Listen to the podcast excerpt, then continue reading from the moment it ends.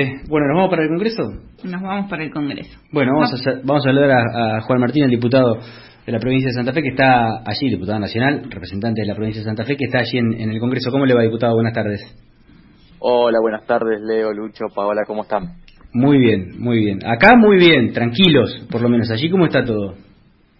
Bueno, está ahora un poquito más convulsionado. Lamentablemente tenemos que, que señalar un episodio de violencia, ¿no? Siempre nosotros en esto somos muy claros, las manifestaciones violentas solamente estancan al país, no son resolución a ningún problema, al contrario, creemos que los debates, inclusive los más complicados y los que tenemos posiciones encontradas, se tienen que dar con, con tolerancia y con mucho respeto.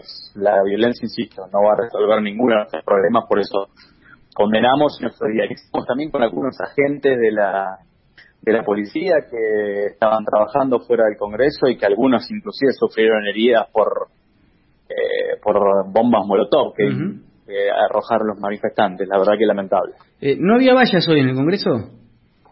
¿En las había un, había un vallado sobre calle Entre Ríos, la avenida que está al frente del Congreso, eh, también con una manifestación, hay que decir que también hay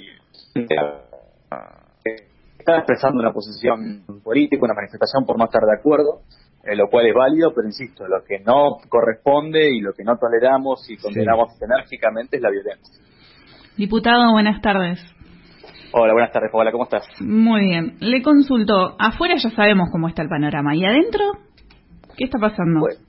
adentro está comenzando el debate, yo la verdad que lo que celebramos es que pudimos encontrar un punto de, de consenso, de acuerdo, para evitar el default, más que nada, que la verdad que lo único que podría agregar era problemas, más problemas a una situación ya muy difícil que están viviendo todos los argentinos, de extremas dificultades económicas, pero que además cada crisis lo que hace es profundizar las penurias, sobre todo para los más vulnerables, ¿no? Por eso no podíamos caer en una nueva sensación de pagos. Y, y el Congreso está discutiendo justamente eso. Lo que sí es cierto, Paula, es que lo que no podemos también eh, refrendar, eh, por lo menos desde Juntos por el Cambio, es el plan económico que presentó el gobierno y que era parte de uno de los anexos al principio de la semana en la discusión parlamentaria, que tiene que ver con profundizar nuestros problemas, ¿no? De aumentar eh, impuestos, de profundizar la inflación, de patear para adelante todos los debates estructurales que nos debemos y así como estamos el país sufre mucho, ¿no? Tenemos más del 40% de pobres y y muchas dificultades. Hace unos días atrás el presidente no se había comprometido a, no aumentar impuestos, a que este acuerdo no iba a estar atado a ajustes. Bueno, parece que la, palabra ajuste solamente implica eh, alguna suba tarifaria, ¿no? Para el presidente. Mientras tanto, eh, hacemos esa esa alusión que lo único que hace es eh, presentar espejitos de colores, ¿no? pensar que el hecho de que las tarifas no suban significa que no las paguemos. Las pagamos todos con nuestros impuestos, la pagamos con inflación, insisto, y lo que sí ha hecho sistemáticamente este gobierno desde que asumió es ajustar vía impuestos, ¿no? Tenemos una de las presiones impositivas más altas del mundo e inclusive detrás de este mismo acuerdo eh, el, el, presidente busca subir la evaluación del, de los inmuebles, también pretendiendo impulsar una, una suba impositiva. Nosotros desde ya eso no lo aprobamos, no estamos de acuerdo, y por eso para poder aprobar el refinanciamiento no, eh, no se incluye en la letra ninguna eh, evaluación positiva de, inmuebles o ningún aumento de impuestos. Sí, que puede venir más adelante. Bueno, que puede venir más adelante con algo que disentimos nosotros, ¿no? Porque y que no vamos a avalar desde el Congreso Nacional que tiene las potestades en materia tributaria. De hecho, desde Juntos por el Cambio eh, nos hemos opuesto a, los, a los 18 aumentos de impuestos o nuevos impuestos que creó este gobierno.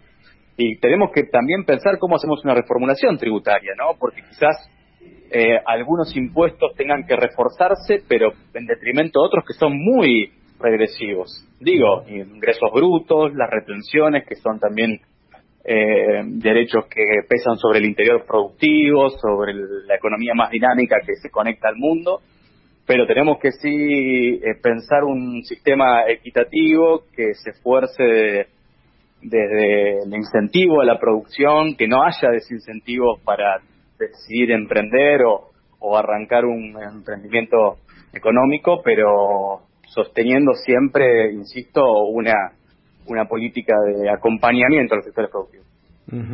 Eh, y, recién hablabas de, de, hablábamos de la palabra ajuste. Eh, cada vez que viene el FMI hay un ajuste. Siempre, en, cada paso del FMI hubo, un ajuste. ¿En, qué crees que se va a dar el ajuste en, lo que viene? Bueno, el problema en realidad no es el, el FMI, me parece a mí, ¿no? De, hecho, lo que desnuda es las dificultades estructurales que manejamos en el país hace ya tantos años. Digo porque recurrimos al FMI por una razón simple. La Argentina tiene un problema muy profundo para poder colocar deuda en los mercados privados los países de la región están colocando deuda en eh, un dígito, en el, desde el 4 al 9%. Argentina tiene que eh, sufrir una exit mil, una eh, tasa real de más del 20% en dólares. Y el Fondo Monetario Internacional es el único organismo que le puede dar préstamos a la Argentina. Obviamente tiene el monitoreo de la política económica, que es algo que, que lamentablemente no elegiríamos, ¿no? pero es parte más que nada de este problema de fondo. Pero en realidad al, gobierno de Macri le habían dado desde al gobierno de Macri le había dado este dinero, le habían prestado dinero desde muchas partes del mundo antes de llegar al FMI. Se le cerraron los mercados en un punto. Sí, hubo una dificultad objetiva, cambiaron los mercados internacionales y el, el gobierno eh, optó por el FMI. Pero insisto en esto, ¿no? porque lamentablemente hay una percepción de que todos los problemas que tenemos los argentinos son del Fondo Monetario Internacional. Y quiero ser claro, de la deuda que tiene la Argentina, la deuda pública, solamente el 11% es con el Fondo Monetario Internacional. ¿No? Son 40 mil millones de dólares lo que le debemos al fondo. Que, de hecho, hay que señalarlo, el gobierno está pidiéndole al fondo 45 mil millones de dólares. Hay 5 mil millones que pide para justamente dar resolución al déficit fiscal que tenemos en la Argentina. Que son los, que ya le devolvió en su momento. Una cosita más. Sí. Te, una cosita más. Esta, eh, esta deuda que tenemos con el fondo de 45, de 40 mil millones actualmente es mucho menor a los 65 mil millones que se generaron durante estos dos años de gobierno de deuda pública. Entonces, insisto, obviamente que no es el escenario ideal, no eh, estar monitoreando nuestras políticas económicas con organismos multilaterales de crédito no es la primera opción. Pero primero tenemos que destacar que tenemos un problema grave para resolver nuestros déficits estructurales sí. en materia de balanza comercial y de déficit fiscal. Sí, sin duda, sin duda.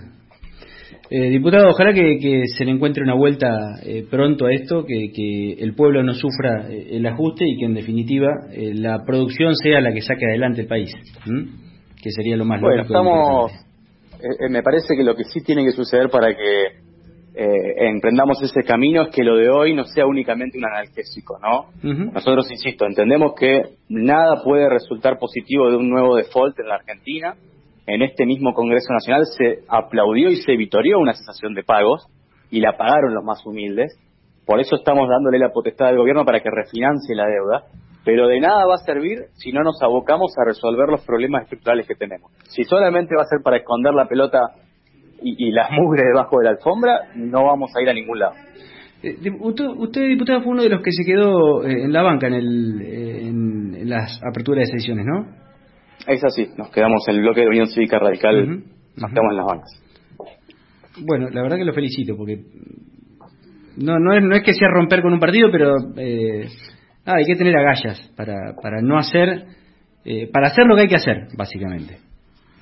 Bueno, nosotros sentimos en definitiva que, que, había diferentes opciones. Frente a un agravio muy fuerte que expresó el presidente de la Nación en aquel momento, esto hay que decirlo porque fue la fuente de donde eh, después los diputados del PRO decidieron irse del recinto.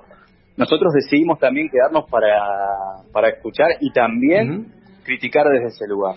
Pero no perdamos de vista que el presidente que había dicho que no creía en los antagonismos recurrió rápidamente a los agravios y justamente en momentos de tanta debilidad política como tiene que ver ahora con reestructurar la deuda con el Fondo Monetario Internacional, estuvo a punto de dinamitar el vínculo con la oposición. Necesitamos responsabilidad más que nunca. Gracias, diputado. Un abrazo grande. Por favor, un abrazo a ustedes también. Hasta luego.